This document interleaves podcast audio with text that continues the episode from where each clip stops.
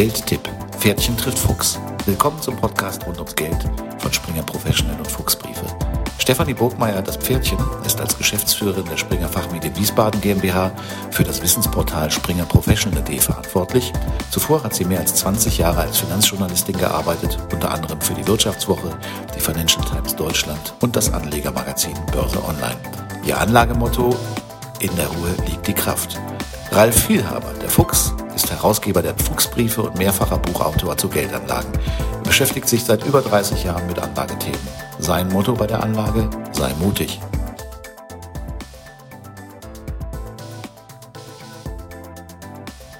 Herzlich willkommen zum neuen Geldtipp-Podcast. Wieder mit Stefanie dem Pferdchen und Ralf dem Fuchs. Heute wollen wir uns mit dem Thema Finanzplanung auseinandersetzen. Ein sehr wichtiges Thema. Lieber Ralf, warum ist Finanzplanung so wichtig? Ja, liebes Pferdchen, um das Leben finanziell im Griff zu haben und natürlich auch zu behalten, also auch um seinen Ruhestand planen zu können. Du weißt, genau wie ich, die gesetzliche Rente wackelt. Sie wird offenbar für einen auskömmlichen Ruhestand für viele gar nicht mehr reichen. Wir wissen, die Notenbanken lassen den Geldwert gerade erodieren und äh, die Lebenserwartung steigt. Die Pflege ist nicht wirklich gesichert. Da hat so ein Thema wie Finanzplanung natürlich eine wachsende Bedeutung. Das Problem, was ich immer sehe, ist, wenn man 20 ist, dann nimmt man das nicht richtig ernst. Das ging mir nicht anders. Aber gerade dann lohnt es sich ja eigentlich am meisten. Liebes Pferdchen, in dem Sinne, wie sollte man denn eigentlich eine Finanzplanung starten? Also man sollte eine Finanzplanung in meinen Augen immer mit einer Bestandsanalyse starten. Also man sollte schauen, ähm, was besitze ich überhaupt oder was für Einkünfte habe ich überhaupt. Also schauen, was kommt jeden Monat an Geld rein, was gebe ich jeden Monat aus und was ist der Betrag, den ich sparen kann. Wenn man feststellt, ähm, hups, meine Ausgaben sind ja höher als meine Einnahmen, müsste man auf jeden Fall mal seine Ausgaben überprüfen und schauen, ob vielleicht nicht der Lebensstil zu aufwendig ist. Wenn man einen positiven Saldo hat, dann überlegt man, wie man dieses Geld anlegen kann. Und man sollte natürlich auch ähm, überprüfen, ob ähm, die existenziellen Risiken wie Krankheit, wie Tod, ähm, wie Berufsunfähigkeit, ob die abgesichert sind. Das wäre für mich der erste Schritt, wenn ich Geld übrig habe, diese Risiken abzusichern. Und man sollte natürlich auch ähm, prüfen, habe ich irgendwo Schulden? Weil es lohnt sich immer mehr zunächst mal die Schulden abzubauen, bevor man Geld anlegt. Das wären so für mich die Startpunkte, mit denen man ähm, anfangen sollte. Ralf, was folgt denn, wenn ich so eine Analyse gemacht habe? Ja, du hast jetzt ja gerade sowas wie ein, heute nennt man das 360-Grad-Blick äh, gemacht. Und ähm, dann kommt das, was man eigentlich fachlich unter Finanzplanung versteht, nämlich nach, nach dieser Finanzanalyse die Finanzplanung und der Finanzplaner, der erstellt dann zusätzlich zu dem, was du jetzt schon genannt hast, sowas wie kurz-, mittel- und langfristige Szenarien. Eben auf Basis deiner persönlichen Zielvorgaben und deiner individuellen Vermögens- und eben auch Finanzstruktur. Und dann kann er dir alternative Handlungsempfehlungen aufzeigen.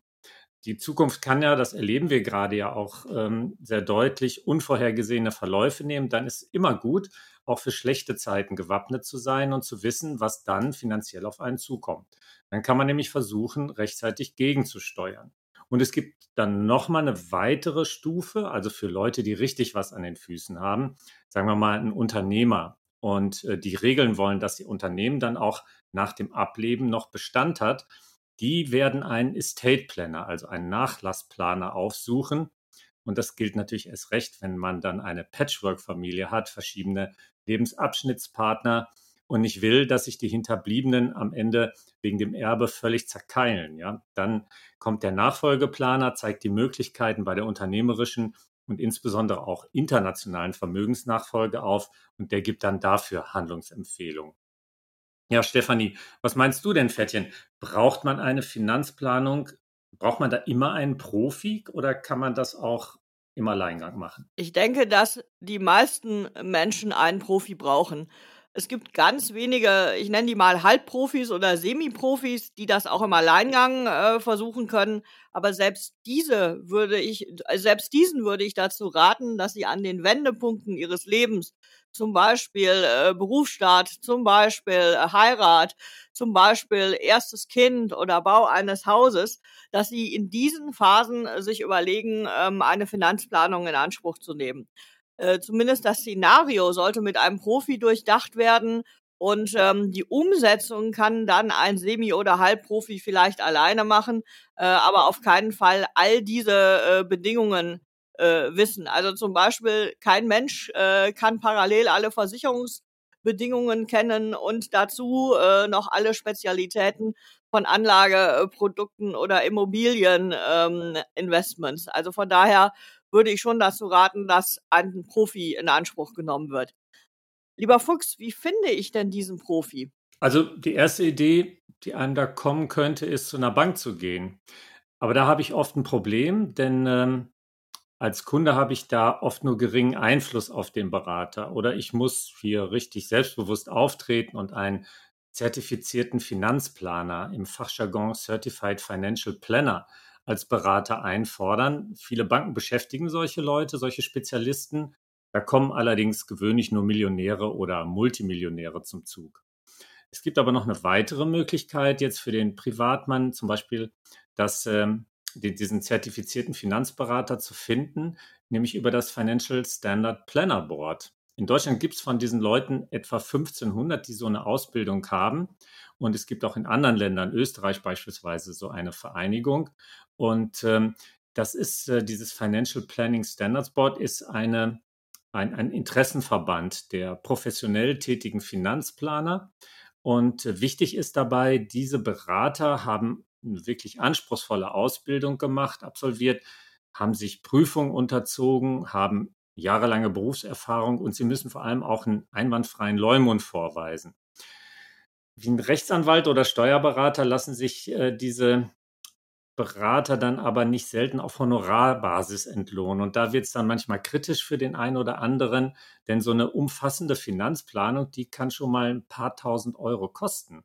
Und das schreckt wiederum ein breites Publikum davon ab, diese Dienstleistung in Anspruch zu nehmen. Dazu möchte ich aber sagen, wenn ich ein Finanzprodukt kaufe, eine Lebensversicherung beispielsweise, zahle ich dem Vermittler ja oft mehr an Provisionen, nur eben nicht so unmittelbar und offen. Und äh, da, so ist der Mensch halt, was ich nicht weiß, macht mich nicht heiß. Und hier sollte man, glaube ich, dann umdenken und an der richtigen Stelle ja in sein Leben investieren und in seine Zukunft, in seine Finanzplanung. Ja, ein Finanzplaner ist dann ja so etwas ähnliches wie ein Rechtsanwalt oder ein Steuerberater. Auch der hat ja keine verdeckten ähm, Einnahmen oder ähm, weist verdeckte Kosten weiter, sondern hat eine Abrechnung, eine Gebührenordnung und so ähnlich würde ich das auch für die Finanzplaner verstehen. Ja, aber da, Stefanie, da hat man ja meistens so einen Druck dahinter. Ne? Wann gehe ich denn zum Rechtsanwalt, wenn ich ein echtes Problem habe? Bei der Finanzplanung fehlt oft dieser Druck oder man spürt ihn nicht so deutlich. Ja. Aber vielleicht dazu mal gefragt, was sind denn deine drei wichtigsten Finanzplanungsregeln? Also meine drei wichtigsten Regeln. Die erste ist Schuldenabbau. Also erstmal Schulden abbauen, bevor ich mir über langfristige Finanzanlage Gedanken machen. Hm. Das zweite ist, dass ich die Ziele, die ich mir in der Finanzplanung setze, nicht für alle Ewigkeiten durchziehe, sondern dass ich sie regelmäßig überprüfen lasse, mhm. weil sich eben mein Leben ändert. Niemand ähm, weiß mit 18 schon, wo er mit 65 steht. Also von daher regelmäßige Überprüfung der Ziele. Und das Dritte ist, das Ganze langfristig anlegen. Eben, wie du gesagt hast, richtig auf den äh, Ruhestand oder die Ausbildung der Kinder, es kann ja auch andere äh, äh, Ziele geben, ausrichten und nicht alle drei Minuten ähm, wechseln und denken, hups, jetzt auf einmal ähm, finde ich die Börsen in Lateinamerika interessant, sondern langfristig bei seinen Zielen bleiben. Das wären für mich die drei wichtigsten Punkte, an denen ich arbeiten würde.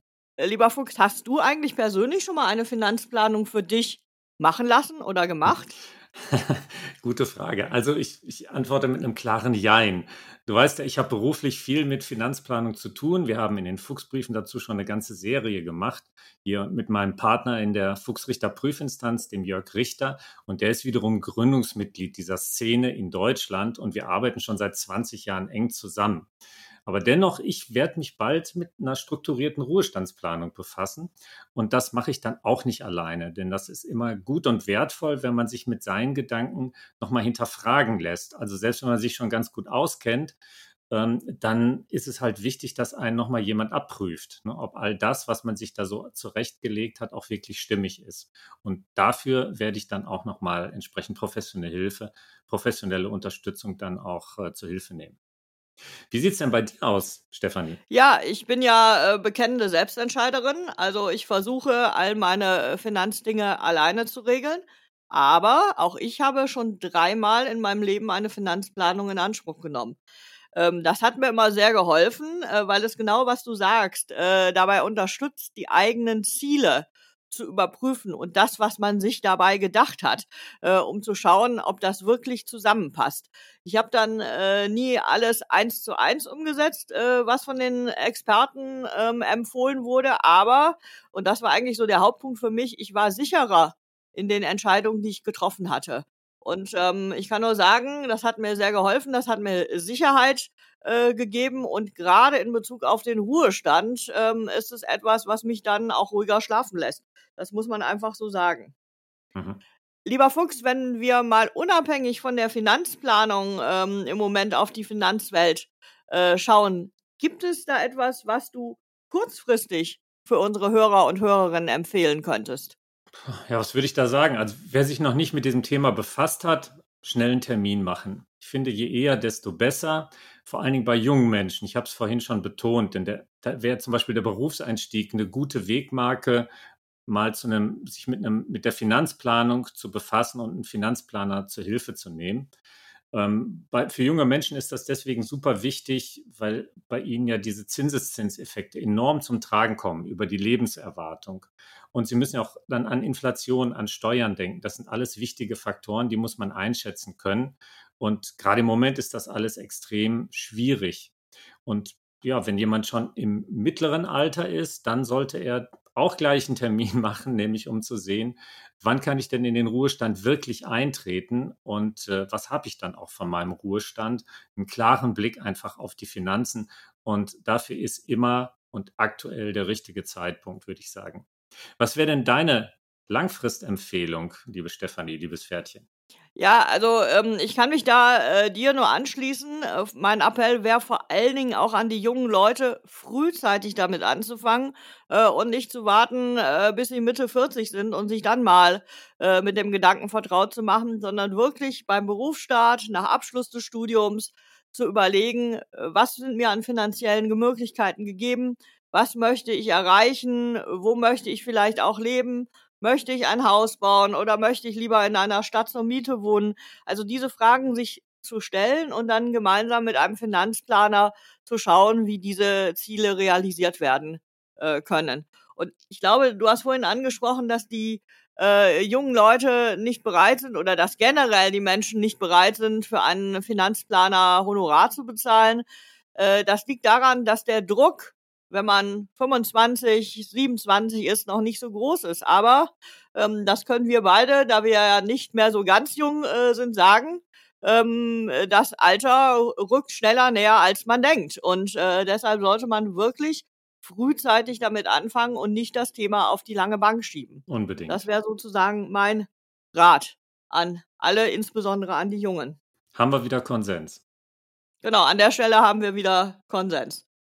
Gut, lieber Ralf, lieber Fuchs, dann hoffen wir, dass äh, viele unserer Hörerinnen und Hörer sich dem Thema Finanzplanung annehmen, sich informieren und entsprechend auch beraten lassen.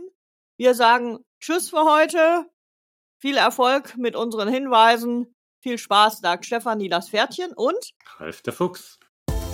Das war Geldtipp. Pferdchen trifft Fuchs, der Podcast rund ums Geld von Springer Professional und Fuchsbriefe. Hören Sie in 14 Tagen wieder rein, wenn es entweder heißt, in der Ruhe liegt die Kraft oder sei mutig.